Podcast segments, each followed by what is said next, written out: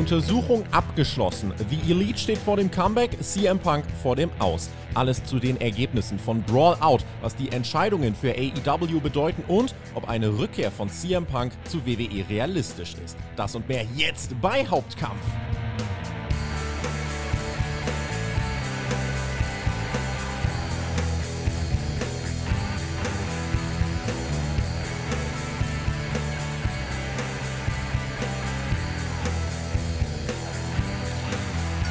Wir sind zurück. Der Wrestling-Herbst, der steht vor der Tür. Na, eigentlich ist er schon da. Wir erleben gerade so ein bisschen aber die Ruhe vor dem Sturm. Letzte Woche Halloween Havoc.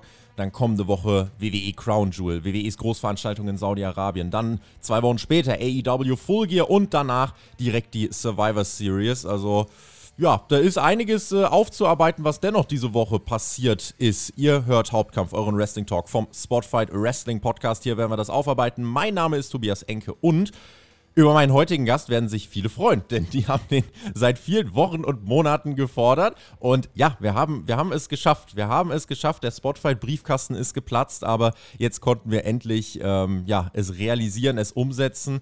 Und heute ist es soweit. Wir haben das Nadelöhr gefunden und ich freue mich sehr auf Steini, aka der Keller, seines Zeichens Content Creator, FIFA-Maschine, Wrestling-Fan der alten Schule. Als er angefangen hat, Wrestling zu schauen, war ich noch ein bloßes Gedankenspiel, aber heute hat es geklappt an diesem Wochenende. Steini, ich roll dir den roten Teppich aus und begrüße dich bei Spotfight, Deutschlands größtem Pro-Wrestling-Portal und hier bei uns im Hauptkampf.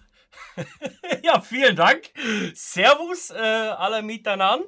Äh, ja, ey, freut mich, dass das endlich funktioniert hat. Ne? Und das Schöne ist, wir reden jetzt auch nicht über Fußball, wir reden nicht über Schalke gerade. Das, ist auch wichtig. Ist auch wichtig vor allem. Deswegen äh, zur Einordnung. Du hast äh, mir auch schon geschrieben, ne? Wrestling-mäßig, du bist alte Schule, alter Hauding. Du hast wirklich angefangen, frühe 90er, bist zwischendurch mal mehr, mal weniger drin gewesen und verfolgst genau. die Geschehnisse jetzt aber schon noch recht aktuell, oder? Ja, ja, es, also es geht jetzt gerade wieder los. Es war dann wieder mal eine sporadische Zeit, dann mit Vince McMahon. Irgendwann hatte ich dann die, die Pappe auf, so und jetzt gerade, wo halt auch mit Triple H, so auch AEW habe ich dann immer wieder mal noch mit reingeschaut. Aber ich bin jetzt nicht ganz rausgekickt. Mhm. Also hm, meine Zeit war halt damals Doink, Shawn Michaels, Red Hart, so, wo die noch sich ein bisschen mehr verkleidet haben auch. Ne, da habe ich angefangen. Für die, die dich jetzt tatsächlich doch noch gar nicht kennen, ich habe ja gerade versucht, schon mal ein bisschen galant um, zu umreißen, was du, was du so alles äh, machst.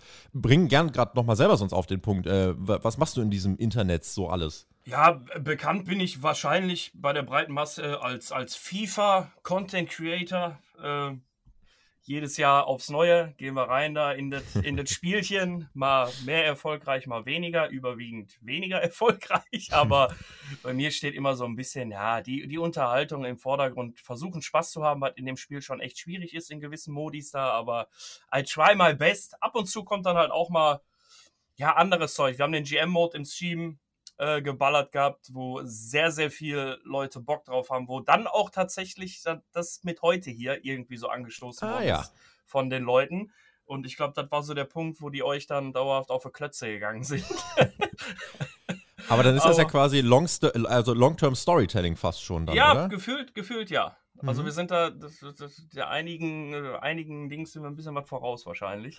nee, aber ich, ich quatsch über, über Gott und die Welt im Stream, das, was gerade ansteht. Natürlich gerade auch Schalke, weil das ist mein Herzensverein. Aber auch Wrestling-Themen kommen immer mal wieder ja, rein, wenn gerade irgendwas Großes passiert oder so. Also, mhm. ja, das ist so meins.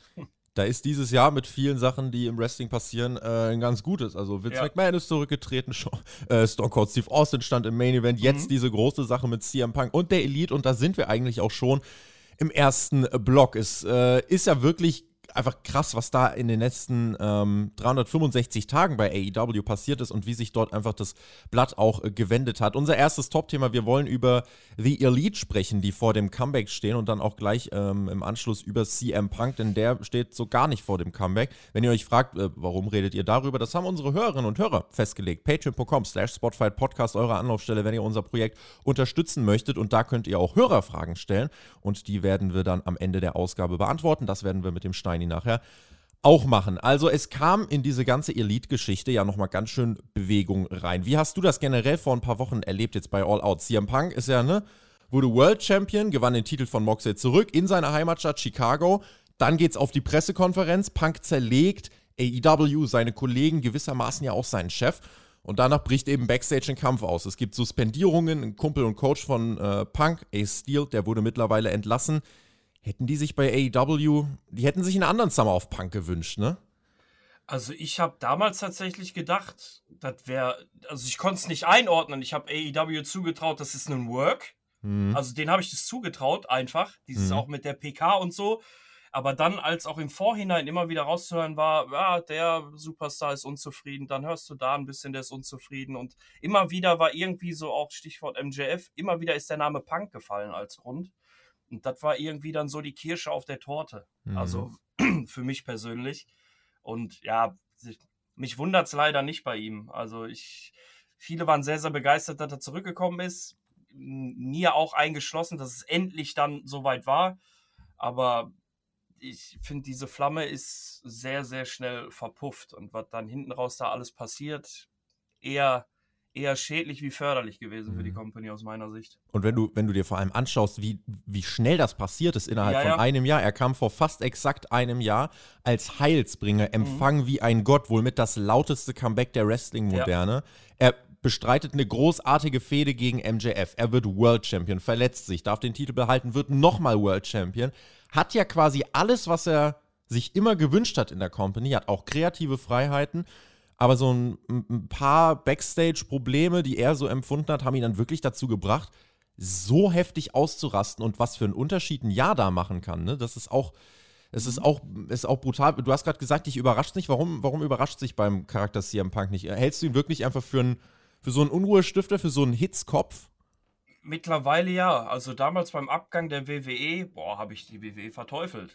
Mhm. Wie kannst du den gehen lassen? Also wenn man mich sieht, wir haben ja jetzt hier keine Kamera an, ich habe den Koi von CM Punk am Unterarm tätowiert. Mein Brusttattoo ist irgendwo so ein bisschen an seins angelehnt. Also ich war jetzt, das hört sich so Fanboy-mäßig an, aber ich mochte einfach das, was er damals verkörpert hat, so wie er war. Mhm. Aber dann mit dem UFC-Abgang bei der UFC schon, wo man ihm am ersten Kampf schon gesagt hat, Junge, mhm. lass das sein der hat so, ich möchte jetzt nicht sagen Gotteskomplex, aber das kommt mir bei ihm so ein bisschen rüber, weil er ist ja auch zu, zu, zu AEW gekommen mit, ich möchte hier die Talents fördern und aber irgendwie wirkt es dann so, als wenn er sich trotzdem nicht hinlegen will. So ein mhm. bisschen Hulk Hogan-mäßig so. Mhm. Und das ist bei ihm, ich glaube, das ist so ein bisschen Ego was da ist. Er, hat, er meint mehr Ahnung zu haben, wie die Leute da vor Ort. Mhm. Thema Hulk Hogan äh, und, und Backstage Politics und so weiter, ja. da äh, gibt es nachher nochmal den einen oder anderen Punkt, den man dazu verlieren kann. Denn äh, das, finde ich, muss man aber immer noch gerade dazu sagen, weil ja wirklich, äh, ich glaube, einige erleben jetzt so einen Vorfall mit das erste Mal im Wrestling und sagen wirklich, das ist der größte Skandal, den es jemals gab. Ich werde nicht müde zu betonen, auf der Skala von, von Wrestling- ähm, ja, Implosionen oder generell von Backstage-Geschehnissen ist das hier wirklich noch relativ, ja. relativ niedrig. Also, es, wenn, wir, wenn wir wirklich weit zurückgehen, äh, dann sind wir schon äh, eigentlich 70er, 80er, äh, dann wurden Menschen irgendwie noch in der Dusche oder so erstochen. Aber das ist wirklich, äh, da oh, sind wir in ganz, ganz bösen Gefilden. So, aber das, da ist auch nichts passiert. Äh, es wurden Menschen, das ist dann aber schon WWF Backstage, äh, Ende 80er, frühe 90er, äh, wurden Backstage-Mitarbeiter bewusstlos geprügelt. Und dann ging der Wrestler trotzdem einfach nach draußen und hat seinen, seinen Stick gemacht. So, und jetzt sind wir halt hier, dass ein CM Punk äh, eine Pressekonferenz hält, äh, allen ans Bein pisst und danach äh, eine Prügelei ausbricht. Das ist auf der Skala von von so Wrestling-Geschehnissen wirklich noch relativ weit unten. Aber der Vorfall hat trotzdem hohe Wellen geschlagen, gerade weil AEW ja so ein bisschen, wie hast du das wahrgenommen, war ja immer so dieser Safe Place, so wo alles eigentlich toll war und alle haben sich gemocht und alle haben, ähm, ja, alle haben sich so diesem, diesem Stil angeschlossen, dass äh, ne, die Welt zu Gast bei Tony Khan so ein bisschen und ähm, gerade durch die Young Bucks ja auch wirklich mit einem, und Kenny Omega, mit einem äh, weltoffenen, modernen Stil. Äh, da gab es ja wirklich überhaupt keine Grenzen. Also es wurde keinem vorgegeben, wie er zu catchen hat. Du hattest kreative Freiheiten. Ähm, wie kommt es, dass das jetzt, oder ist es wirklich in CM Punk begründet, dass das ganze Klima da backstage so vergiftet worden ist? Oder glaubst du, naja, in der Wrestling Company mit so vielen Leuten ist es vielleicht auch gar nicht möglich, da backstage immer alles hundertprozentig reinzuhalten, sage ich mal? Also ich glaube am Ende des Tages, also ich habe AEW damals be erst belächelt, muss ich fairerweise sagen, aber dann ich finde, die haben diese, diesen Straßenflair zurückgebracht. So die Atmosphäre von den Shows an für sich. Das war jetzt keine Kaschemme, wo die, wo die, wo die gewrestelt haben, aber das war so dieses Gefühl von Straße. Ich ziehe den Vergleich nicht gerne, aber WCW war auch Straße irgendwie. Mhm. Das, das war alles so ein bisschen nachvollziehbarer, war auch viel Show, aber es hat diese, diesen dreckigen Touch einfach gehabt, finde ich, der mhm. dazugehört. Wenn jetzt im Vergleich die WWE nimmst, das war so Ponyhof, da kann ja auch ein Zirkus gegen gefühlt die Zeit. so. Aber bei AEW war immer dieses, boah, geil. Und ich glaube einfach über die Zeit, erstmal ist diese Euphorie vielleicht ein bisschen verpufft und AEW hat die Kurve jetzt irgendwo gekriegt, aber die haben den gleichen Fehler gemacht wie die WCW und das war zu viele Stars von dem Konkurrent-Brand zu holen. Mhm. Und dann sind die, die, die Locals, nenne ich jetzt mal, die länger da sind. Das heißt ja auch in einigen Promos raus, so klar ist das auch Stilmittel, aber da steckt auch immer mal so ein Quäntchen Wahrheit dran, gerade weil die halt den Freiraum haben. Mhm. Ich glaube schon, dass es einige so ein bisschen so ein bisschen auch abgenervt hat und die Stimmung so ein bisschen hat kippen lassen. Dass hier im Punk jetzt komplett dafür verantwortlich ist, glaube ich nicht, aber Punk war so, ja, dieser letzte Windzug, um die Flamme so ein mhm. bisschen nochmal mehr aufzupreschen. Mhm. Es gab jetzt nach dem Vorfall mit den äh, EVPs, also von The Elite, die involviert waren, also äh, die Young Bucks und Kenny Omega, gab es jetzt eben die ähm, da gab es diese Untersuchung dazu. Omega, der ja auch erst kürzlich zurückkehrte mit den Young Bucks, die Trios-Titles gewann und dann waren sie direkt wieder von der Bildfläche verschwunden. Zu ihnen gibt es jetzt die Vignette bei der aktuellen Ausgabe von Dynamite. Da wurde angedeutet, was wäre, wenn sie äh, nicht da wären. Dann wäre All Elite Wrestling nur noch All Wrestling. Wie stehst du generell zu den Young Bucks und Omega? Für AEW sind die ja zweifelsohne ein fester Bestandteil. Sie sind eng allein schon durch die Gründung mit diesem gesamten Brand verwurzelt. Was, was geben dir die Jungs und wie sehr freust du dich, äh, dass die jetzt zurückkehren?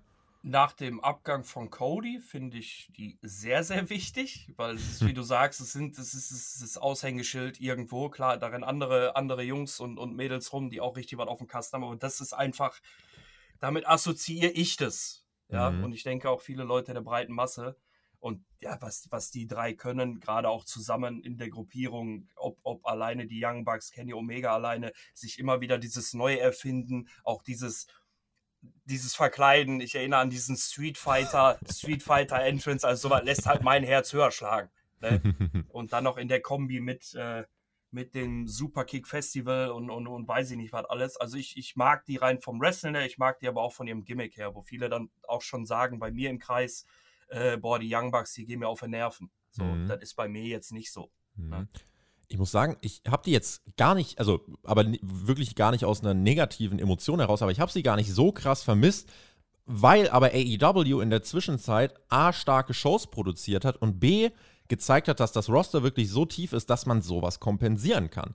Ja, also wenn, wenn halt die Young Bucks und ähm, Kenny Omega nicht da sind, gibt es halt eben mehr Zeit für Brian Danielson, MJF, äh, Chris Jericho und in der Tag-Team-Szene dann für Leute wie The Acclaimed und FTA, wo ich mir denke, okay, das sind keine schlechten mhm. Alternativen. Und dieses tiefe Roster, das ist ja wirklich dann eben auch ein Merkmal, was hier wirklich mal dann positiv gegriffen hat. Kenny Omega, der ist jetzt wirklich nochmal eine große Edition, auch jetzt, wenn es wirklich um die Main-Event-Szene geht. Der ist für, mich, ist für mich wirklich auch ein Difference-Maker dann vom, vom ganzen Flair, von der ganzen Atmosphäre.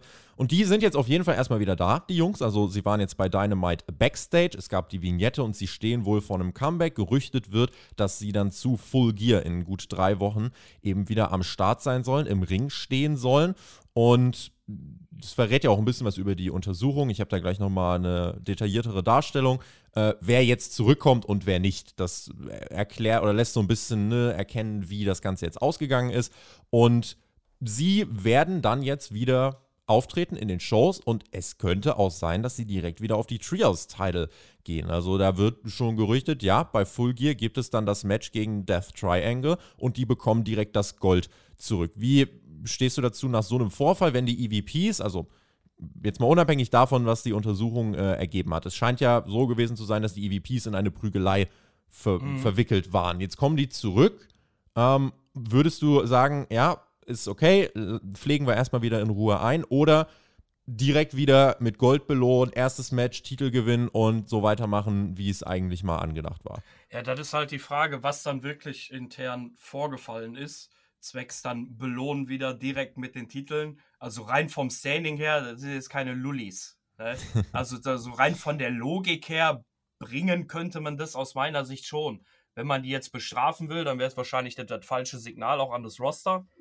Aber da bin ich zu wenig drin, um jetzt dann zu sagen, was, äh, wer hat da jetzt wirklich ein Quäntchen. Ich gehe halt davon aus, dass es halt dann an CM Punk halt einfach liegt. Mhm. Aber äh, ich finde, man kann das machen, weil halt, wie gesagt, die drei sind etabliert. Ja, die, die, die, die, haben, die haben die Crowd auch und Backstage mach, auch beliebter, ne? Ja, machen kann man das aus meiner Sicht safe. Mhm. Äh, die, die Untersuchung, also ne, weil du gerade sagtest, du weißt mhm. jetzt noch nicht so genau, was, was ist da passiert, ähm, werden sich jetzt auch viele draußen fragen, ja, was war denn jetzt im Endeffekt? Mhm. So, ich war nicht dabei, ich kann es euch nicht sagen, aber nicht? ich kann euch, ich kann, nee, leider, leid, so, Spotfight noch nicht akkreditiert für die Backstage, für die Backstage-Geschehnisse, aber, aber, ähm, was, was wir sagen können, beziehungsweise ist, die Untersuchung ist abgeschlossen und äh, mittlerweile haben dann, ähm, während die Beteiligten selbst nicht über den Vorfall reden, haben sich einige der Augenzeugen äh, geäußert und da ist jetzt eine Variante, also es gibt eine Variante, die am deckungsgleichesten ist, also wo okay. eigentlich alles übereinander gelegt worden ist, was äh, sich überall gedeckt hat und da kommt folgendes raus. Die Young Bucks und Mega Parek, das ist die AEW ja, Justizchefin, also so die leitet den Rechtsbeistand mhm. der Liga. Und die Young Bucks und Kenny Omega haben sich die genommen und sind mit der angesäuert nach der Pressekonferenz in die Umkleide von CM Punk ähm, gegangen. Der sagte ja auch zuvor, wer ein Problem mit mir hat, meine Tür ist offen. Die äh, Tür war zu, sie wurde geöffnet, wohl auch etwas aggressiver, ähm, aber sie wurde nicht aufgetreten, aber es wurde wohl vehement geklopft, dann wurde sie aufgemacht und Punk habe sich dann direkt bedroht gefühlt. Und es gab sofort ein Geschrei, es wurde sofort hitzig und Punk hat erwartet, dass ein Kampf ausbricht. Und in der Erwartung, dass ein Kampf ausbricht, soll er dann aus Selbstschutz den ersten Schlag gesetzt haben. Ähm, und dann ganz schnell Ace Steel, also der war auch da, sein mhm. Coach und äh, ähm, ein guter Freund, der hat sich ganz schnell mit einem Stuhl bewaffnet, hat den nach Omega geworfen, hat Omega gebissen. Mega Parek hat den Hund von CM Punk genommen, also der ja für ihn auch einen großen äh, mhm. Wert hat, der Larry. Und Punk äh, wurde auch von Mega Parek angebrüllt, er soll runterkommen und wie er sich benimmt. Aber der war wohl komplett in seinem eigenen Film und absolut im Kampfmodus. Ähm, dann haben Security und, und andere haben das Ganze aufgelöst. Es wurden ja auch, äh, ich glaube, Chris Daniels, Brandon Cutler, also so ein paar Backstage-Leute wurden ja dann auch erstmal äh, für einen kurzen Zeitraum suspendiert, bis dann rauskam, ey, die haben wirklich nichts gemacht, außer den Kampf aufzubrechen. Und so in etwa scheint das Ganze dort passiert zu sein. Ähm, Punks Hund, da gab es jetzt nochmal die letzten zwei Tage aber auch, ne, es ist kein Zufall, dass das mhm. genau dann rauskommt, als feststeht, dass die Elite wieder zurückkommt, gab es äh, die Darstellung von der Punk-Seite, dass die Young Bucks die Tür so aufgerissen haben, dass der Hund von CM Punk, der hinter der Tür lag, die in die Fresse bekommen hat und zwei Zähne verloren hat und deswegen auch eine Operation äh, über sich ergehen lassen musste. Ähm, so äh, scheinbar war Punks Hund auch beim Tierarzt, aber man kann nicht genau zuordnen, ob das deswegen war. Mhm. Ähm, ja, und diese Story wird von der Gegenseite wiederum als komplette Lüge bezeichnet. Also die sagen, es ist absolut lächerlich, das ist äh, erstunken und erlogen. Und wie gesagt, das kam halt jetzt erst auf, als eigentlich alles schon abgeschlossen war. Ähm, und das ist schon, ja, also wenn, wenn, du dir das alles überlegst, was da im, im Detail trotzdem passiert ist, ähm, ich, mein, Problem ist immer, ich verstehe nicht genau, warum Punk so angesäuert ist. Wirklich an dem Punkt, wo er doch alles hat. Er ist wieder World Champion geworden. Klar, er hat sich verletzt. Glaub, glaubst du, das ist vielleicht noch ein Grund, weil er weiß, er kam jetzt nach einer Verletzung zurück, hat sich jetzt wieder schwer verletzt. Er äh, hat ja da im, im Arm, ist glaube ich irgendwas äh, gerissen, sodass er, ähm, ich glaube, Quad oder irgend sowas, ähm, dass er jetzt auch auf jeden Fall wieder sieben, acht, neun Monate pausieren musste. Glaubst du, das hat ihn so fertig gemacht, weil er sagt ja auf der Pressekonferenz noch, ey, ich bin ein alter, alter grumpy Mann gerade, aber ich bin doch eigentlich auch ganz nett. Aber scheinbar hat ihn ja irgendwas richtig getriggert an diesem Abend. Ja, ich, da, da, sind wir wieder bei dem, bei dem Thema, diesen, dieses halt falsche Wort, aber mir fällt gerade kein anderes ein, dieses Gotteskomplex-mäßige. So, ich glaube schon, dass ihn das frustriert hat, so, weil er vermeintlich wieder drin war mit dem Titel, dann wieder verletzt, dann wieder alles verkannt, so ich glaube schon, dass das eine Rolle spielt, aber das ist halt auch wieder das Problem. Ich kann da nicht sagen, ich komme hier hin, und um Young, Young Talents zu fördern und dann will ich trotzdem am Ende alles für mich und oh, denen wird mehr zugejubelt, das passt mir überhaupt nicht. So, so ein Anschein, das hat immer so den Anschein, finde ich, von ihm, bockiges Kind. Hm. Er soll auch super sauer gewesen sein, dass äh, in seiner Heimat nach seinem Titelgewinn die Leute MJF gechantet haben. Ja, so, sowas mhm. meine ich halt. Ne? So, mhm. das ist, ich, ich, finde, Punk ist mittlerweile so, der kann sehr, sehr schwer das Rampenlicht teilen, finde mhm. ich. Alles auch immer eine Frage von Backstage-Politik. Politik Safe. spielt im Wrestling ja schon immer eine große Rolle. Also du hast ja in den 90ern, äh, hast du es sehr stark erlebt, gerade zu Hochzeiten, was die WWF mit Bret Hart gemacht hat, wie Ja. sie danach Owen Hart behandelt haben, ein Shawn Michaels, wie der behandelt wurde. Bei der WCW, der ganze Run der NWO ist ein einziger politischer Run von Hulk Ja. Hogan. Und ne, Politik übrigens, ne, also wer von Hulk Hogan gut gelernt hat und wer sowohl von Triple H gut gelernt hat, und das ist sehr spannend jetzt zu sehen, das ist Chris Jericho. Und über den sprechen seit zwei Tagen auch sehr viele. Weil es ist sensationell. Er- Der war nicht mal bei dem Kampf dabei. Der hat überhaupt gar nichts mit der ganzen Situation zu tun gehabt. Aber jetzt ist Chris Jericho, hat es geschafft, sich gerade selber overzubringen. Was hat er gemacht? Er ähm, hat jetzt äh, wohl den Kontakt zu ein paar Medienleuten gesucht. Er hat durch andere e- eine Version zu den Medienleuten stecken lassen, also Melzer, Sean Rossap und Co., nachdem er äh, geschildert hat, ja, also nachdem, äh, nachdem das Ding durch war, bin ich auch zu Punk in Locker Room, habe gesagt, der ist ein Krebsgeschwür für die Liga und vergiftet das Backstage-Klima. Und ähm, dann haben jetzt gerade sehr viele gesagt, ey, Chris Jericho, der steht wenigstens noch auf, der hat alles miterlebt. Und ne, also alle, eigentlich hat er überhaupt nichts mit dem Vorfall zu tun, aber der hat Ja. jetzt auch gerade seinen politischen Weg gefunden, um da ein bisschen ne, sich hinzustellen, so, ja, ich hab's euch doch gesagt. Und ähm, generell sollen gerade einige AEW-Top-Namen, also Chris Jericho ist wohl einer davon, aber es sollen andere Top-Namen und gibt es ja auch noch ein paar, äh, sollen gesagt haben, Punk bringt vor den Kameras nicht 1%, um das zu rechtfertigen, was er Backstage als Klima vergiftet. Und ja, wir werden über den Wert von CM Punk gleich nochmal ein bisschen gesondert sprechen, aber dass dann wirklich auch diverse Top-Namen so eine Abneigung gegen ihn zeigen, ähm, das, ist, das, ist ja schon, das ist ja schon krass. Jetzt wiederum sind dann so Leute wie Moxley und Jericho und vielleicht auch Brian Danielson die, die da ein bisschen das Sagen haben. Was glaubst du, ändert sich da jetzt beim Backstage-Klima? Glaubst du, das wird dann unter denen auch wirklich ruhiger? Sind das die richtigen Persönlichkeiten, um da jetzt ähm, ja, das, das, äh, die unruhigen Gewässer wieder ein bisschen ruhiger zu gestalten? Also bei Jericho und äh, Daniel Bryan, Brian Danielson auf jeden Fall. John Moxley, hm, hm, hm. weiß ich nicht, wobei, ja, also ich glaube auf jeden Fall entspannter wie jetzt als unter Punk. Hm. Also ich, ich würde schon sagen, wenn du, wenn du Namen nennen möchtest, dann die. So, so bei den Young Bucks, Kenny Omega, da driftet bei mir halt immer noch so rein, die, die haben noch dieses, dieses Kindliche, finde ich. so, das- ich finde, Ja. die strahlen die einfach aus. So. Ja. Ne? Was dann bei, bei, bei Brian Danielson zum Beispiel oder bei Chris Jericho, wo sehr, sehr viele auch damals gesagt haben, der ist finished, was wollen die mit dem? Und jetzt, das ist der einzige Company, wo er noch was drauf hat und ne, das hat er ja auch Mhm. eines Besseren belehrt. Absolut. Aber das wären so die Leute, finde ich, wo ich sagen würde, die haben halt auch was vorzuweisen in ihrer Karriere. Die sind rumgekommen, ne? Die haben schon so eine kleine äh, Legacy. hm. Also auf jeden Fall Jericho und, und äh, Daniel Bryan. Hm. Also da safe. Die natürlich auch ne, bei WWE waren. Also das äh, ist ja jetzt auch eine Sache, da, Mhm. das wird einem wahrscheinlich erst beim zweiten Hingucken bewusst, aber die, die gerade Backstage den größten Einfluss haben und die auch ne, trotzdem die respektiertesten sind, das sind Mhm. halt eben die, die von WWE gekommen sind. Und das sind aber nicht halt irgendwelche Namen, sondern ne, gerade ein Brian Danielson, gerade Chris Jericho. Und ich finde zumindest auch ein John Moxley, der hat jetzt wirklich, der ist seit Tag 1 dabei, der hat jetzt bei mir auch wirklich nochmal massiv an Kredit gewonnen in den letzten Monaten, weil in der Phase, als Punk nicht da war, ist er eingesprungen. Und jetzt auch in der Phase, als Punk gesagt hat, ich bin raus, ist er wieder eingesprungen. Der Mann wollte Urlaub machen mit seiner Frau und mit seinem Kind, äh, was auch noch relativ frisch ist. Und hat das Ganze, äh, hat er abgeblasen. Stattdessen arbeitet seine Frau jetzt bei AEW. Ja. Und, und er zieht jetzt durch. Er ist jetzt World Champion, er zieht jetzt durch. Die Frage ist halt, äh, wie lang? Vielleicht gibt er bei Full Gear den Titel an, an MJF ab und macht dann Urlaub bis Weihnachten. Er hätte sich's verdient. Obendrauf, ne, in, er, in, in dieser Phase, wo so viel Unruhe ist, wo auch ne, in den letzten Wochen sich viele gedacht haben, ey, bei AEW, das geht ja jetzt echt bergab. Jetzt gehen ja noch mehr. Cody war nur der Anfang, Punk ist jetzt noch weg. Naja, und dann gehen die anderen sicher auch bald.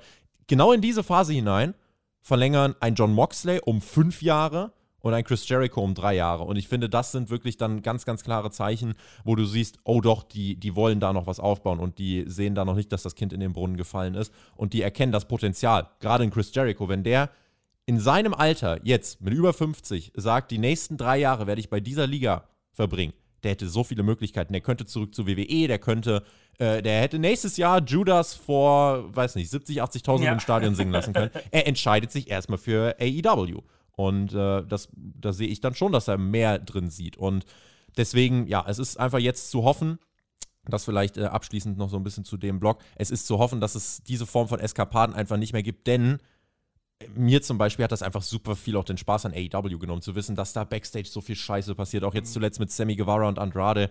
Immer ja. diese, ne, ich finde das, also auch wenn es Sachen sind, die Backstage passieren, von denen wir nur über Berichte mitkriegen, das ist was, was irgendwie den Spaß am Wrestling nimmt, ne? Ja, weil es immer und immer wieder ist. Und einmal ja. muss ich noch kurz einhaken, bei der Je äh, John Moxley-Thematik war es bei mir eher darauf bezogen, zwecks äh, Backstage-Leitung, mhm. äh, die private diese privaten Probleme, die er immer mal wieder hat, sei es mhm. Alkohol oder keiner. Ich habe bei ihm so ein bisschen das Gefühl oder die Angst einfach, dass das so Jeff Hardy 2.0. Dann mhm. ist er mhm. wieder da, hat sich gefangen. Du denkst, jawohl, er hat es überwunden, seine Dämonen, und dann kommt es wieder zurück. So, mhm. das ist so, ich habe so ein bisschen Angst, dass es bei ihm so ein Jeff Hardy-Syndrom wird. Hoffen so, wir, dass es nicht passiert. Ja. Aber hat ja mittlerweile, ne, John Moxley, also Ja, glaube, ja, da, darüber brauchen wir nicht reden. Der hat Klar. jetzt mittlerweile also er hat auf jeden Fall, wenn du ihn mal vergleichst mit vor anderthalb Jahren oder mhm. so, wo er wirklich auch, ne, da hast du es ihm auch angesehen. Jetzt, ich glaube, aktuell ist er schon in einer, in einer Phase in seinem Leben, wo er wirklich die Sachen erstmal wieder aufgereiht hat und wo er wirklich, er hat eine Familie, er hat eine tolle Frau, ja. er, hat, er hat bei der Liga, wo er arbeitet, alles, er kriegt dort eine Mentorenrolle. Er ist, also jetzt gerade ist er wirklich, Ne, er, er hat seine Frau ist wieder da. Ne, ich genau, glaube, das, das, spielt, das spielt für solche Jungs auch eine ganz, ganz große Rolle. Wäre für jeden so. Wenn du die Absolut. ganze Zeit getrennt bist und dann weißt du, du, du arbeitest jetzt ja. zusammen, du bist immer in der Nähe, so. Das, genau. das spielt auch eine große Rolle, glaube ich. Stand jetzt hat er diese Dämonen überwunden. Also sie werden, diese Dämonen werden nie zu 100% aussterben in, mhm. in, einem Menschen, aber er hat sich Stand jetzt überwunden, hat sein Leben absolut auf die Kette gekriegt, hat sich zurückgebissen, zurückgearbeitet vor allem und ist jetzt erstmal in der Rolle als Mentor und jemand, der wirklich ähm, das weitergibt, was er da durchlebt hat und mhm. wie er es, äh, wie er es, äh, wie er den Turnaround geschafft hat. Und davon können, glaube ich, jetzt erstmal viele andere profitieren. Aber ja, es bleibt auf jeden Fall zu hoffen, dass das auch so bleibt. Also, äh, dass es nicht irgendwelche Schicksal Schick, äh, Schicksalsschläge gibt, die ihn irgendwie dazu bringen, äh, dann doch wieder, ja, ne, ein bisschen innerlich mhm. Äh, die Kraft zu verlieren. Und das kann ja schnell gehen. Also, Leben ist ja, ist ja kein Wunschkonzert und da passieren Dinge, äh, ohne dass man sie sich wünscht. Deswegen hoffen wir einfach, John Moxley, aber trotzdem jemand, der bei mir in den letzten Monaten extrem nochmal an Respekt gewonnen hat. Eben weil der, äh, der hat sich komplett committed. Der hat komplett sich committed und hat gesagt, okay, ich übernehme jetzt AEWs, äh, ja, oder ich übernehme Verantwortung hier in diesem Laden und war auch bei Backstage-Meetings schon dabei und äh, soll auch wirklich unter den Talents Backstage sehr respektiert sein. Also John Moxley wirklich äh, Macher, wie man heutzutage sagen würde. Dann lass uns äh, nochmal konkreter über CM Punk reden im, im, zweiten Block, da jetzt aber wirklich auch so ein bisschen zukunftsgerichteter. Mhm. Ähm, da, da gibt es viele Gerüchte auch, ne, WWE und, und sollte er da zurückkommen. Ähm, grundsätzlich, wie sehr hat ihm all das, was jetzt passiert ist, deiner Meinung nach ähm, geschadet? Hatte er ohnehin nicht schon das Image, dass er ein Rüpel ist ähm, und, und äh, ne, dass er eh immer Unruhe macht? Oder glaubst du, das jetzt hat, hat ihm nochmal richtig, richtig geschadet? Also wie gesagt, ich war damals ein riesen Punk-Fan, auch wo er dann die WWE verlassen hat. Ich war übel sauer gewesen. Aber dann mit, mit diesem ganzen Verlauf und immer wieder, alle wollten, dass er zurückkommt, dann teast er, ja, irgendwann, dann auf einmal, nee, ich komme gar nicht mehr, es ist vorbei. Dieser Eiertanz, der ja über Jahre ging, ich komme mhm. zurück, ich komme nicht zurück, ja, ich komme, ja, nee, doch nicht, für mich ist das vorbei. Dann auf einmal bei UFC, dann kriegt er da dreimal aufs Maul in Rekordzeit gefühlt. Mhm. Dann, ja doch, ich komme doch wieder. Ah, WWE, nee, äh, AEW, nee. Und dann ist auf einmal bei AEW da. Alle waren, boah, endlich. Und deswegen glaube ich auch diese, diese Reaktion von der Crowd mit dieser Rekorddezibelzahl. Äh, aber das jetzt bestätigt für mich alles, was die Jahre passiert ist. Das ist, kriegt immer mehr den Touch, dieses Selbstdarstellerische. Mhm. Und die WWE wäre sehr gut daran bedient, den nicht zurückzuholen. Wenn Punk jetzt in Chicago rauskommen würde, glaubst du, er wird trotzdem noch gefeiert werden? Glaubst du, er hat immer noch genug Anhänger? Ja, gefeiert wird, ist ja egal, wo der rauskommt. Das, das hm. ist CM Punk, das, das ist bei den Leuten auch gebrandmarkt. Ich kann das auch absolut nachvollziehen. Aber rein für, gerade in, in Bezug auf die WWE, wäre das, das das falsche Signal an die Talents aus meiner Sicht. Weil man hat ja auch da gehört, da waren auch eine nicht so ganz fein mit ihm. Gerade Triple H, ja immer mal wieder so mhm. aneinander geklincht das, das wäre, also die würden sich damit aus meiner Sicht oder Triple H würde sich damit absolut gar keinen Gefallen tun. Comebacks ja ein beliebtes Stilmittel, gerade von äh, Triple H, das haben wir ja schon gesehen. es heißt, es heißt wohl, das wäre zumindest etwas, womit man sich intern zwar beschäftigt hat, aber ja, du hast es gerade schon gesagt, womit man sich bei WWE, gerade in Triple H, sich intern bei WWE jetzt das erste Mal dann doch wirklich unbeliebt machen würde. Punk bringt ein Ego mit, er hat Jungs gezeigt, dass er wirklich ein absoluter Unruhestifter ist, aber Kehrseite ist, er wäre natürlich, es wäre für AEW schon durchaus ein Schlag ins Gesicht und Triple H könnte damit ähm, AEW auch eins reinwürgen, weil du könntest, glaube ich, wenn CM Punk jetzt zur WWE zurückkehrt, da gibt es so viele verschiedene Storylines und Ansätze, wie du den einsetzen könntest, auf so eine Art und Weise, dass du damit Business machen kannst. Also damit, auf eine Art und Weise, dass du damit sehr, sehr viel Geld verdienen könntest. Und deswegen würde ich zumindest aus einem Business-Gedanken sollte man jetzt nicht, finde ich, prinzipiell sagen, nein, kommt uns gar nicht in die Tüte. Es ist halt immer so ein bisschen eine, eine Glaubensfrage auch. Ne? Also jetzt gerade auch, ne, wenn es um Geld verdienen geht, kann man sich auch fragen, ja. wie sehr sollte sich AEW dann jetzt zum Beispiel deiner Meinung nach, wie sehr sollten die sich bemühen, ihn vielleicht doch perspektivisch zurückzuholen. Wrestling ist ja eh ein komplett wildes Business. Da darfst mhm. du ja niemals nie sagen. Vor zwei, drei Jahren wäre ein CM Punk Comeback bei WWE zum Beispiel nahezu undenkbar gewesen. Jetzt ist es gerade schon wieder ja. irgendwie, ne, redet man auf einmal wieder drüber. Ähm, finde, also findest du aus einem Business-Standpunkt, würde es sich lohnen, sowohl als AEW als auch WWE, nach einem Punk trotzdem nochmal zu greifen, denn ich sag mal so, aus AEW-Sicht, wenn du jetzt, angenommen, wir haben CM Punk, er kommt zurück und du setzt ein Match an gegen Kenny Omega oder gegen Hangman, packst das Ganze vor 30, 40.000, äh, die da wahrscheinlich auch kommen würden, einfach weil die Geschichte dahinter jetzt so, so groß ist. Ähm, andererseits bei WWE könnte er rauskommen und könnte äh, gegen den Ort shooten, wo er herkommt und äh, könnte sich dort zum Beispiel mit Cody und, und was weiß ich wem anlegen. Ähm, da gibt es zig Möglichkeiten, die man ergreifen könnte, um Business damit zu machen. Findest du, das ist erstrebenswert oder sagst du, nein, Business aside, der Typ ist einfach als Mensch nicht tragbar? Ja, für, für Business ist alles gut. Ne? Dann, dann geh, geh, geh, über Leichen und dann, dann, dann machst du Business. So, das Cash bringt, da brauchen wir nicht drüber reden.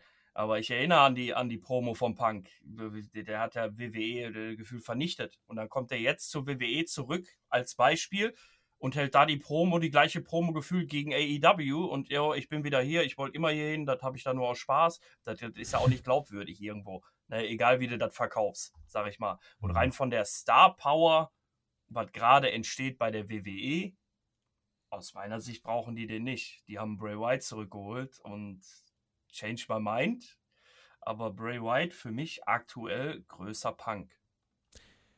Der Sender Fox wollte Punk ja tatsächlich vor drei Jahren, was glaube ich ungefähr. Da hat man ja, also da, der war ja dann bei WWE Backstage, bei dieser mhm. lustigen Sendung da, äh, die dann auch ganz schnell nicht mehr lief. Aber ähm, da war ja so eine Phase, wo tatsächlich nochmal auch viele Gerüchte waren. Ja. Also AEW war dann der Anfangsphase, da war aber bekannt geworden, er geht nicht zu AEW. Und da hieß es, oh, Punk, sie haben doch nicht das Geld. Punk geht dahin, wo das Geld ist und das wäre bei WWE. Das ist übrigens auch der Grund, ne, wenn wir uns gleich grundsätzlich fragen, äh, kehrt Punk nochmal ins Wrestling-Business mhm. zurück. Es gibt nur zwei Ligen, die ihn bezahlen können und das sind WWE und AEW. Ja.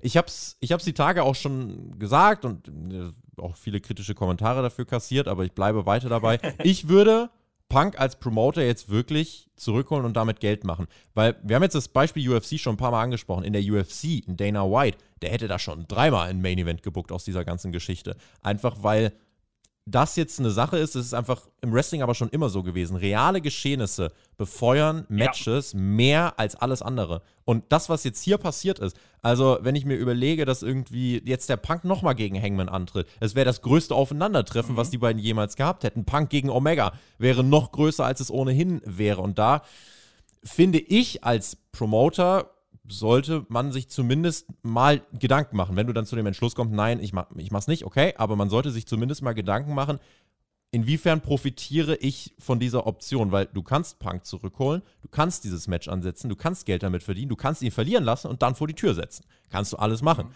Wenn sich jetzt der gesamte Lockerroom geschlossen dagegen stellt und die wirklich und dir auch wirklich andere Entscheider sagen, nein, ey, Tony Khan, das kannst du auf mhm. gar keinen Fall bringen. Dann kannst du einerseits sagen, okay, oder du kannst den Vince machen und dich drüber hinwegsetzen und dich unbeliebt machen, weil dir der Bums eh am Ende des Tages gehört und es geht um Geld.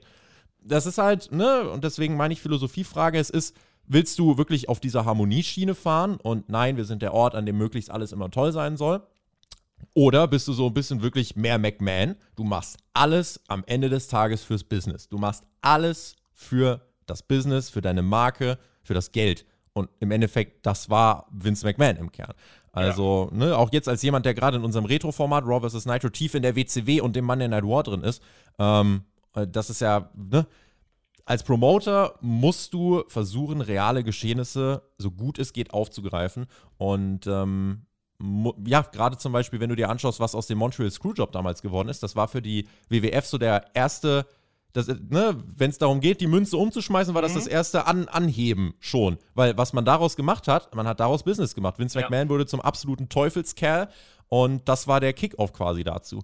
Und ja, also das zeigt mir einfach aus der Wrestling-Historie, Steini, da ist schon der, der Gedanke lohnt sich manchmal, egal wie absurd es klingen mag. Aber Gegenfrage: Glaubst du, Punk würde sich gegen Hangman hinlegen mit dem Wissen, danach geschmissen zu werden? Und glaubst du, dass sich Backstage alle sagen würden: Yo, easy, dann hol den zurück für Business? Ich glaube, der wird sich nicht hinlegen.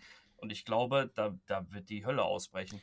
Der Mann hat ja, der Mann hat ja es sind ja Vertrag. keine Lows. Es sind ja, ja, keine Lows, die, ihn, die, die sagen, boah, Punk ist blöd. Das sind ja, wir reden hier von MJF und keine Ahnung von wem. Die sagen, hau bloß ab mit dem. Mhm. Ne?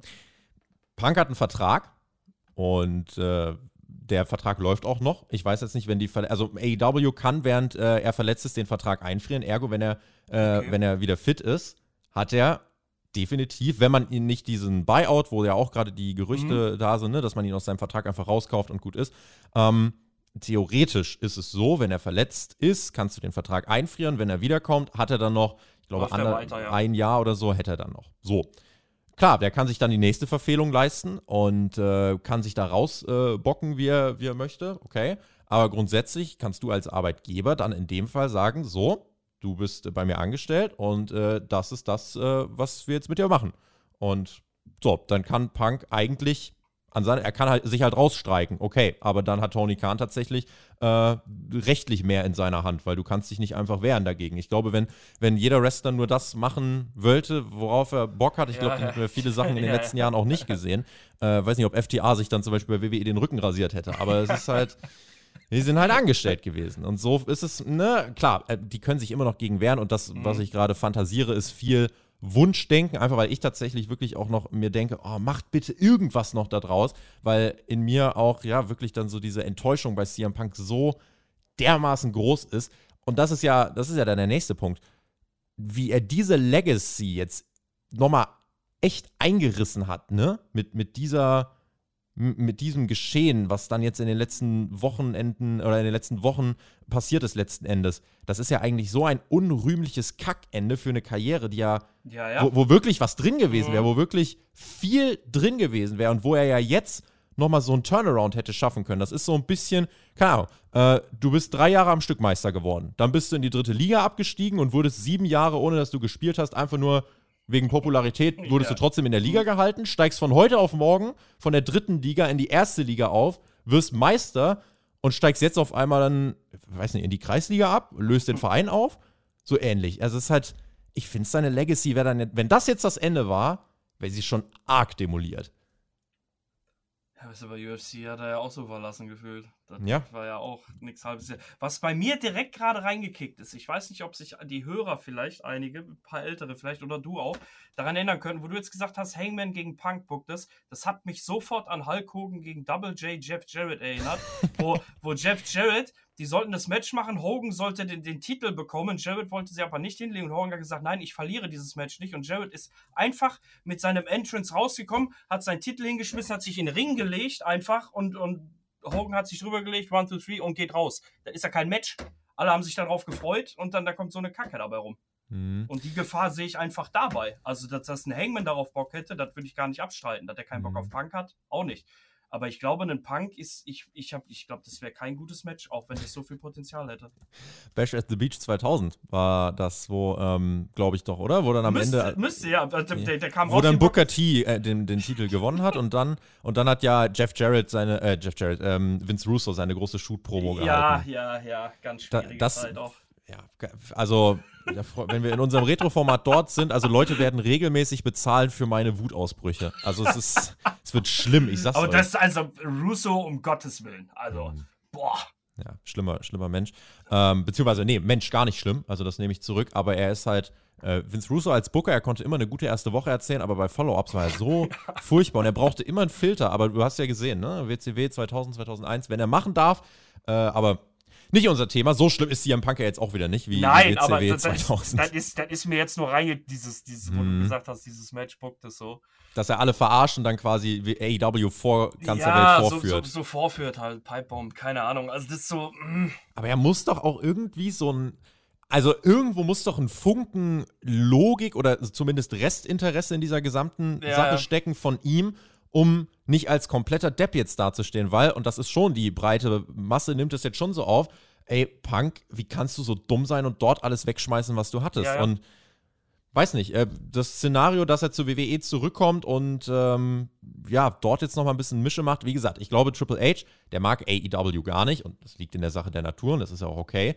Und äh, ja, der würde denen schon eins reindrücken, Punk zur WWE holen und wenn er das kreativ stark umgesetzt und eingefädelt bekommt, da können halt wirklich auch Segmente entstehen bei WWE, wo du eben mit den Augen richtig am Bildschirm klebst, je nachdem, was für ein Dreh man findet. Und deswegen glaube ich schon, Triple H wird sich damit befassen, aber auch da ist jetzt die Frage. Ich glaube, ein Vince McMahon hätte es gemacht. Ein Vince McMahon hätte das sehr schnell gemacht. Ja, Der hätte Punk Moneymaker, sehr safe. viel Geld gegeben Ja, ja, und hätte gesagt, komm, let's go. Triple H ist, ja, menschlich schon noch mal ein bisschen mehr an moralische Werte gebunden. Und deswegen, ja, weiß nicht. Also, wenn wir es jetzt, wenn wir jetzt irgendwie Chancen beziffern wollen, Steini, WWE-Rückkehr und AEW-Rückkehr, CM Punk, wie, wie hoch schätzen wir die? boah, zur WWE ist, bin ich so bei 25 Prozent. Hm. AEW tatsächlich bin ich, es ist ein 50-50-Ding, finde ich. Hm. Ja, ich würde sa würd sagen, WWE tatsächlich 40, 40 Prozent Rückkehrchance. AEW würde ich sagen 20 Prozent Rückkehrchance. Wenn Punk jetzt, keine Ahnung, in einem halben Jahr, wenn er, wenn er halbwegs wieder fit ist, einen Podcast macht und ganz reumütig ist und sagt, ey, ich war Ja, in einer ganz klar. schwierigen Phase und so, vielleicht, vielleicht ist dann der Fuß noch irgendwie in der Tür und er kann zurückkommen. Und gerade, also, ne, AEW hat es eigentlich noch nie, dass jemand, und das ist bei WWE eine, wenn wenn es eine Liga so lang gibt wie WWE, ist es klar, dass das da öfter vorkommt. Aber bei AEW war es noch nie so, dass jemand gescheitert ist, raus war und dann nach Jahren wiederkam. Wie auch. Die Liga gibt es Mhm. seit dreieinhalb Jahren. Ähm, das wäre vielleicht mal so ein erstes Szenario, wo das gehen würde, ne? wo man sagen kann, so, der hat sich Verfehlung geleistet, kommt dann aber nach ein paar Jahren wieder. Pff, Kann passieren, kann nicht passieren. Ich bin da sehr gespannt auch auf eure Kommentare, ähm, wie, wie ihr dazu steht und wie ihr diese ganze Thematik seht. Also The Elite wird jetzt zurückkehren, CM Punk. Erstmal nicht und äh, das kann halt, wenn das das Ende seiner Wrestling-Karriere sein sollte, Aber wir Also- sind uns einer Meinung, eine andere Möglichkeit hat er eigentlich nicht. nein. wie, wie, wie reumütig zu sein, weil bei, bei der WWE sind super viele Leute, die ihn von Grund aus nicht mögen, aufgrund Mhm. der ganzen Sachen, die passiert sind, sei es die Ärzte, keine Ahnung was. Also er würde da, er, mit dem Wissen, boah, hier kann mich kaum einer leiden. Mhm. Und bei AEW war es, die haben ihm so quasi, ey, komm zurück, wir geben dir wieder die Tür rein, da wo du hin willst. Ja, so. Da mag ihn jetzt auch keiner. Ja, so, ne? Und dann, wenn das jetzt nicht reinkickt, dann, dann ist er ja verloren. Und er wird ja selber wissen, boah, ey, das ist, ich kann das jetzt nicht. Dann muss ich mich jetzt professionell verhalten. Ja, mich fucken die ja alle ab. Aber ey, komm, ich setze mich jetzt hier hin. Dann muss ich professionell einfach mal sein. Entschuldige mich hier und keine Ahnung was, zeige ein bisschen Ja. Reue. Ob die am Ende ernst gemeint ist, das sei mal dahingestellt. Aber aus meiner Sicht hat er gar keine andere Wahl. Versucht der Backstage-Leader zu sein, der du die ganze Ja, Zeit vorgibst, vorgibst, zu sein. genau. Ne? Weil das hat er die ganze Zeit gesagt, aber das war er dann nicht mit dem Verhalten. Und ja, da bin ich gespannt. Also CM Punk, weiter ein großer Name, aber leider jetzt dann schon mit einer befleckten Legacy. Und die große Frage, die einmal mehr bleibt, wird er nochmal zurückkommen oder nicht? Es ist Die Neverending Story. die Never-Ending Story. Würde nochmal zurückkommen, äh, wie, wie schaffe ich da jetzt die Überleitung zu unserem kleinen WWE-Blog? Wird Vince McMahon nochmal zu WWE zurückkommen? Auch da, ne? Sagt niemals nie, aber im Moment hat Triple H ja die Geschicke in der Hand. Und der leitet das Ganze jetzt dann schon ein paar Monate. Ähm, ich glaube, vier Monate oder so dürften es dann mittlerweile sein, roundabout. Auf jeden Fall steuern wir da jetzt schon ne, langsam jetzt auch auf eine Phase zu im Wrestling-Kalender. Die Road to WrestleMania steht an.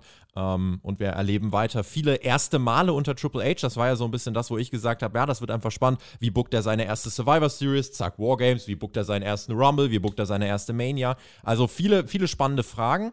Ähm, und da war ja auch viel Aufbruchsstimmung und es gab ja auch direkt Veränderungen, die man relativ schnell gemerkt hat.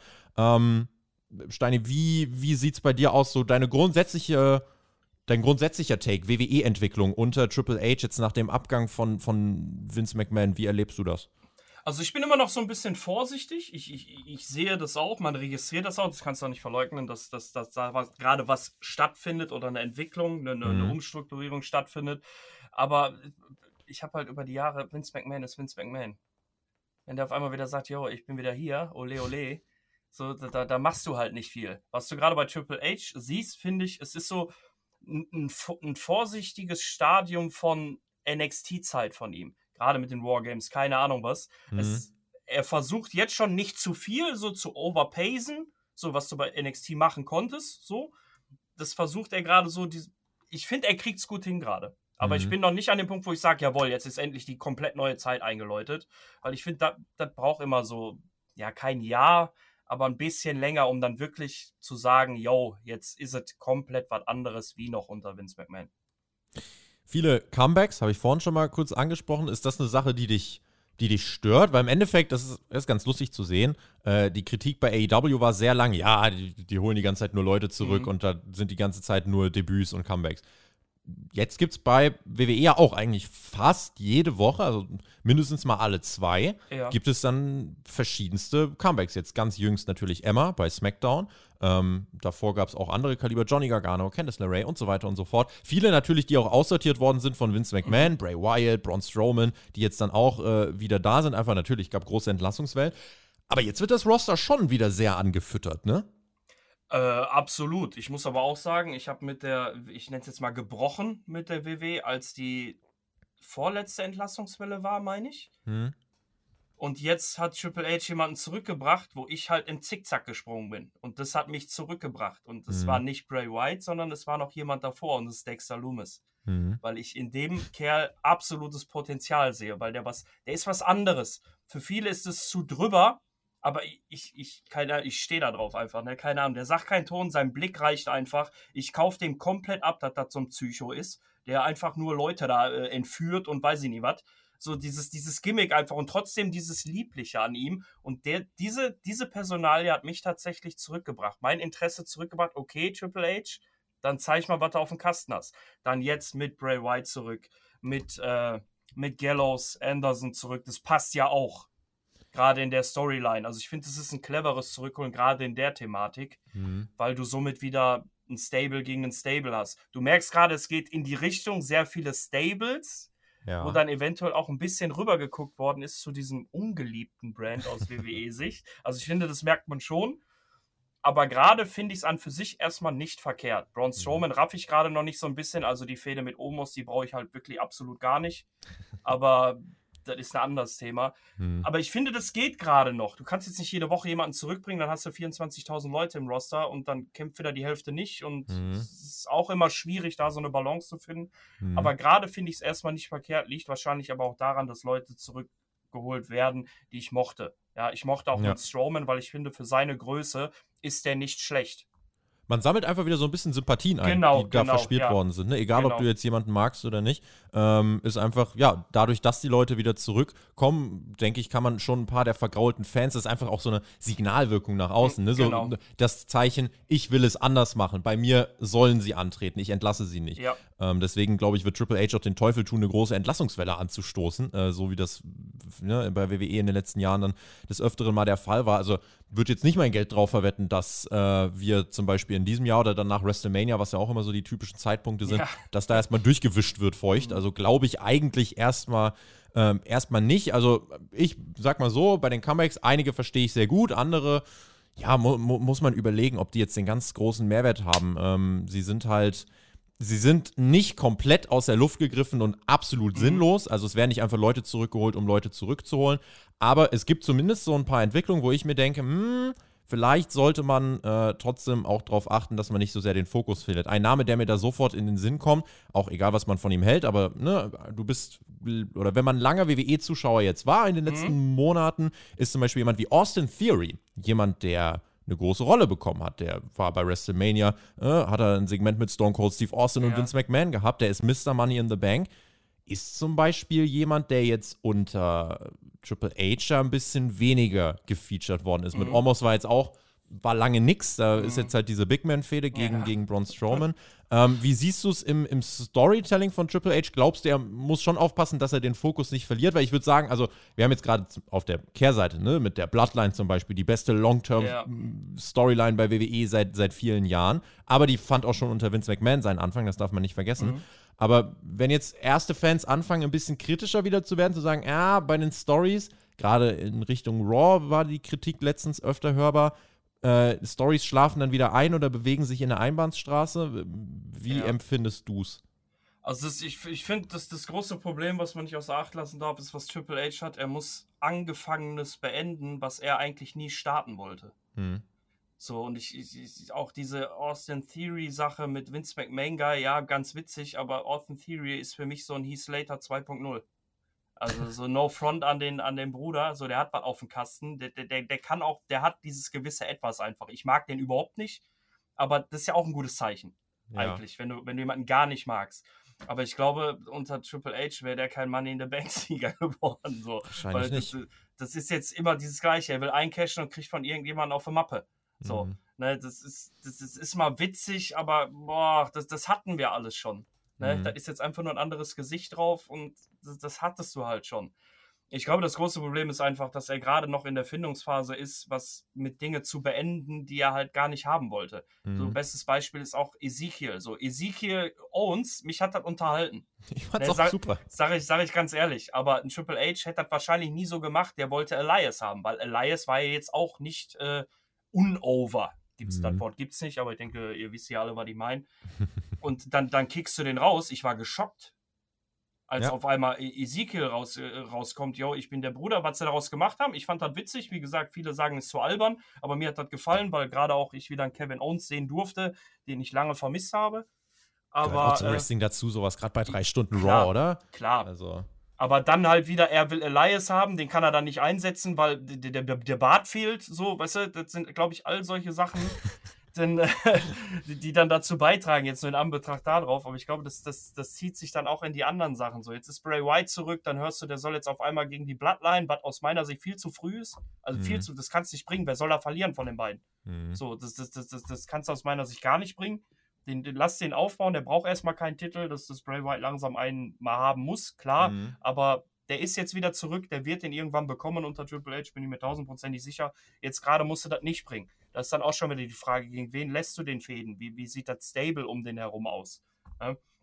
Es ist gerade viele Spekulationen. Also ich würde sagen, es ist gerade erstmal darauf geschuldet, dass Triple H Dinge beenden muss, die er nie anfangen wollte. Mhm. Ja, er fängt dann jetzt an, also ne, Dinge zu beenden. Andere Dinge müssen jetzt erstmal noch richtig ins Rollen kommen. Genau. Einige kann er genauso weiterführen, zum Beispiel Bloodline, also das ja. funktioniert ja. Ich werde zum Beispiel für mich, äh, habe ich aber relativ früh schon gesagt, ich werde seine kreative Arbeit dann wirklich so ein bisschen daran messen, wenn, wenn wirklich die erste WrestleMania dann auch rum ist, wenn du wirklich mal so einen größeren Zeitraum hinter ja, dir hast. Genau. Viele Monate, wo du wirklich mal siehst, so jetzt hat er mal wirklich seine eigene Card zum Beispiel aufbauen können für WrestleMania und so weiter und so fort. Ab dann kann man noch mal gucken. Also dann kannst du auch wirklich ein erstes größeres Fazit ziehen. Klar, du kannst jetzt immer so ein kleines Zwischenfazit ziehen, kannst sagen, ja, Comebacks sind schon ganz schön viele oder Storylines, ja, bei Raw schläft es gerade ein bisschen ein. Ja, das sind so Zwischenphasen, aber muss man auch einfach sagen, ey, Raw sind immer noch drei Stunden. Äh, jetzt ist gerade Herbstloch, es ist große Konkurrenz äh, von, der, von der NFL und so weiter, wie halt jedes Jahr. Und der Fokus liegt halt gerade zum Beispiel auf SmackDown. Und was man auch nicht vergessen darf, und das das ist aber das, was mich so ein bisschen beunruhigt. Ne? Das ist das, was nicht ganz das, was dich bei Mox beunruhigt, aber so dieses, ne, Triple H hat jetzt gerade gesundheitlich echt richtig was durchgemacht. Und jetzt ja. kommt er zurück und ist mehr oder weniger wirklich, äh, ja, der leitet jetzt den ganzen mhm. Bums. Und also gerade in den Shows, jetzt nicht die ganzen geschäftlichen Sachen alle, aber sonst Raw, SmackDown, äh, auch NXT wird er schon, ne? hat er mit seinem Kumpel Shawn Michaels, das ist ja alles richtig geil gelaufen für ihn. Ja, und, und äh, das ist ja auch ein Grund, glaube ich, warum er dann zurückgekommen ist, weil er gesagt hat, ey, das ist eine einmalige Chance, in so einem Arbeitsgefüge was zu ja. bewegen. Aber trotzdem, ne, gesundheitlich ist das dann jetzt auch, der muss richtig durchziehen, der Mann. Er hat jetzt übrigens Covid äh, gehabt, hat das überstanden, war jetzt bei Raw wieder am Start, also äh, toi toi toi. Aber trotzdem darf man auch nicht vernachlässigen, ne? Safe, aber ich glaube auch da, da ist er, also das kann er, glaube ich, gut genug einschätzen, auch wenn da natürlich gewisse Euphorie drin ist, kennen wir alle. Ja, mhm. bist krank und hast am Wochenende was geplant und denkst dir, ach komm, ich, ich irgendwie werde ich das schon schaffen und danach geht es dir beschissener wie vorher. Mhm. Aber er baut sich ja auch gerade wieder so sein altes, seine alte Umgebung auf, so mit, mit Jesse James, Road Dogg, so die hat er alle wieder zurückgeholt. Ich glaube auch ein William Regal wäre nicht bei AEW, wenn Triple H schon eher da gewesen wäre. Mhm. Äh, dann, dann, dann hätte er da auch jemanden gehabt, den er solche Aufgaben, gerade was am Mic angeht, den hätte er da positionieren können. Eventuell mit Shawn Michaels. Die beiden sind äh, im Ruhrgebiet, sagen wir, ein Arsch und ein Kopf. Das ist, das ist ich, ich glaube schon, dass diese, die Leute, die er um sich rum hat, die auch bewusst holt. Erstmal kann er den vertrauen und die holen den vielleicht auch so ein bisschen runter. Ich glaube, mhm. es ist nicht mehr so eine stressige Stimmung backstage wie noch unter Vince McMahon, wo du vor einem Kampf nicht wusstest, äh, ja gut, war jetzt geplant, ich gewinne, ach, jetzt gewinne ich auf einmal doch nicht. Ach, Kurzfristige Änderungen. Ja, ja, und ich kämpfe auch gar nicht gegen den, gegen den ich eigentlich, eigentlich kämpfen sollte. So, ja. ich glaube, sowas ist nicht mehr so extrem und das sorgt natürlich auch für viel Stress unter den, unter den Talents an sich aber auch unter den Mitarbeitern. Ich glaube schon, dass sich das gerade so ein bisschen akklimatisiert. Mhm. Ganz spannend eigentlich, wenn du jetzt mal die Karrieren von Triple H und CM Punk äh, nebeneinander hältst. Der eine in einem Jahr fast alles verloren, der andere jetzt in einem Jahr irgendwie alles schon wieder gewonnen. also Triple H war vor einem Jahr eigentlich aussortiert. Da hieß es ja, boah, also komplett entmachtet. Äh, das ist der NXT-Loser unter Vince McMahon so ein bisschen gewesen. Tja, jetzt gehört ihm der ganze Bums. Also, nie, nie nachvollziehbar gewesen für mich. Also was mhm. Triple H aus NXT gemacht hat, also da, da, da bin ich wieder bei absolut bei diesem Gotteskomplex Vince McMahon also machen wir uns nichts vor, NXT war eine ganze Zeit lang stärker als die Main-Shows, für mich persönlich. Ja, also hat den Nerv der Zeit mehr getroffen ja, und war absolut. qualitativ äh, besser und hat nicht ohne Grund äh, auch große Hallen voll gemacht. Aber ja, ja it is what it is. Ja. Also auch gern eure äh, Kommentare zur aktuellen WWE-Entwicklung, da sind wir auch ähm, sehr interessiert daran. Ansonsten natürlich auch immer unsere wöchentlichen Reviews. Raw SmackDown findet ihr natürlich bei uns. Äh, AEW ne, findet ihr auch bei uns. Ähm, da reden wir aber in erster Linie über das, was vor der Kamera passiert. Die Sachen, die hinter der Kamera passieren, das ist dann hier immer bei Hauptkampf ganz gut aufgehoben. Nicht hinter der Kamera, äh, sondern jetzt hier wirklich äh, für euch am Mikrofon passieren die Hörerfragen. Die wollen wir jetzt nochmal aufgreifen. Ihr konntet sie, wie gesagt, stellen. Patreon.com slash Spotify Podcast. Der Lukas hat uns geschrieben, richtig cool, dass das mit Steini geklappt hat. Direkt eine Frage an ihn. Wie viel Wrestling schaust du so? Schaust du nur WWE oder AEW? Und wie sieht es eigentlich mit sowas wie New Japan oder Impact aus? Hast du da überhaupt die Zeit dazu? Äh, Impact Highlights. Immer mhm. mal wieder.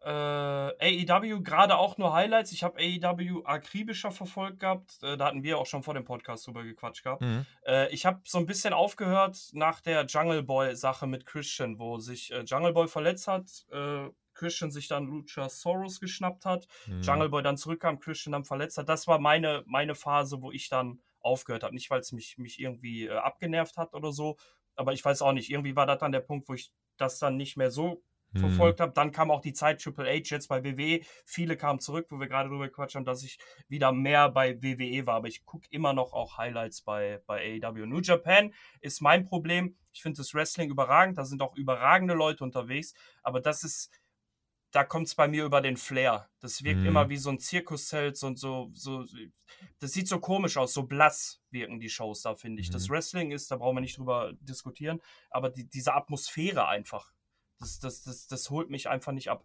Mhm. Der Dominik hat uns äh, noch geschrieben, das ist eigentlich eine ganz gute Anschlussfrage. Der Simon freut sich übrigens auch sehr, dass das hier geklappt hat. Der, der Dominik äh, schreibt noch, ähm, ich beobachte das seit All Out, mein Fokus auf AEW sinkt generell. Seit äh, Dezember 2020 habe ich eigentlich jede Folge geschaut und jetzt bin ich irgendwie hinterher. Was hat sich genau in der Wahrnehmung geändert und ist das bei euch äh, genauso? Ich habe ja für mich, habe ich ja immer so ein bisschen den Punkt gesetzt und da bleibe ich auch weiter dabei. Mit dem Abgang von Cody Rhodes, Januar, da hat sich irgendwas geändert. Irgendwas hat sich da maßgeblich geändert. Die Shows sind qualitativ in meinen Augen schlechter geworden.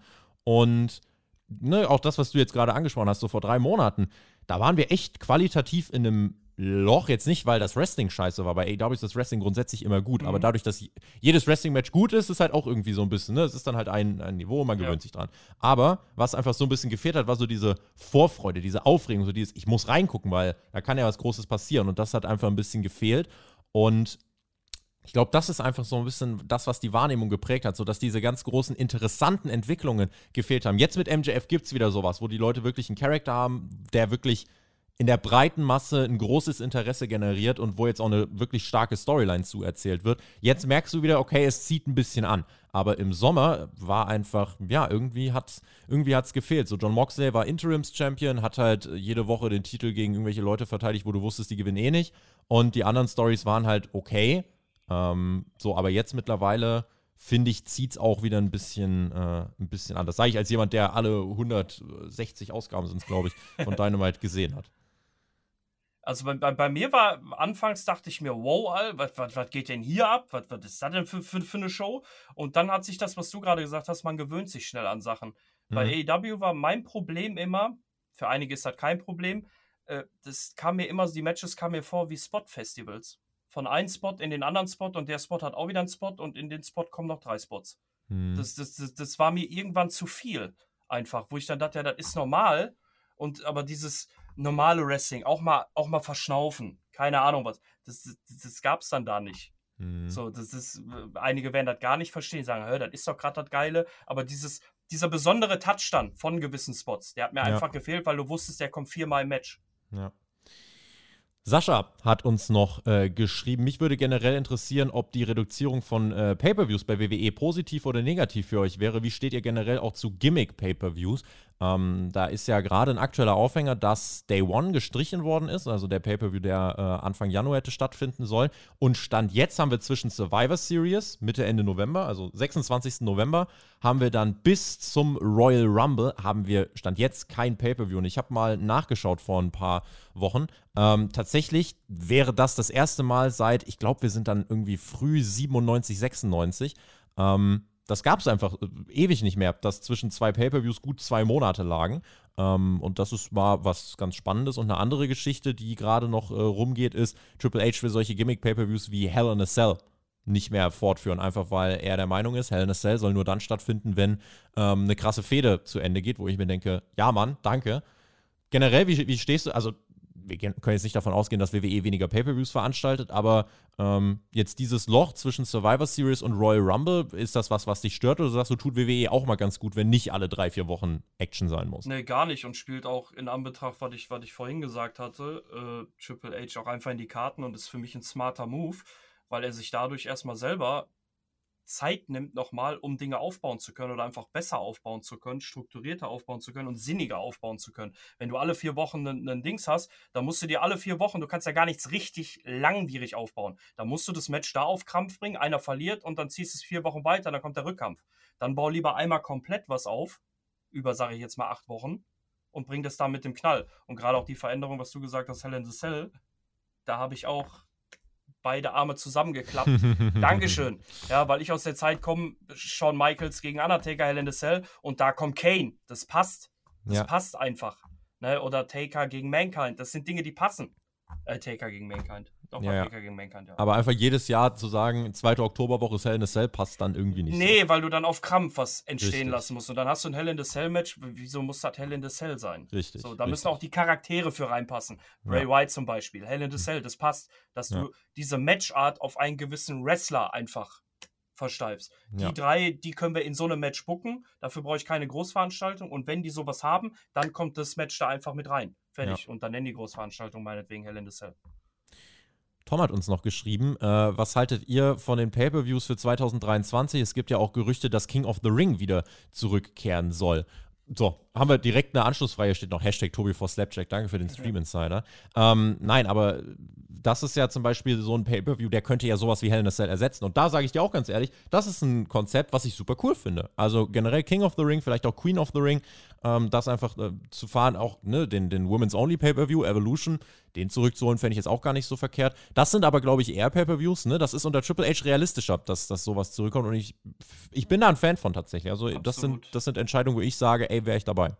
Ja, und King of the Ring, was hat das entstehen lassen? In der Vergangenheit ja auch, wenn er mal kam, so, das war ja auch eher so, boah, hm.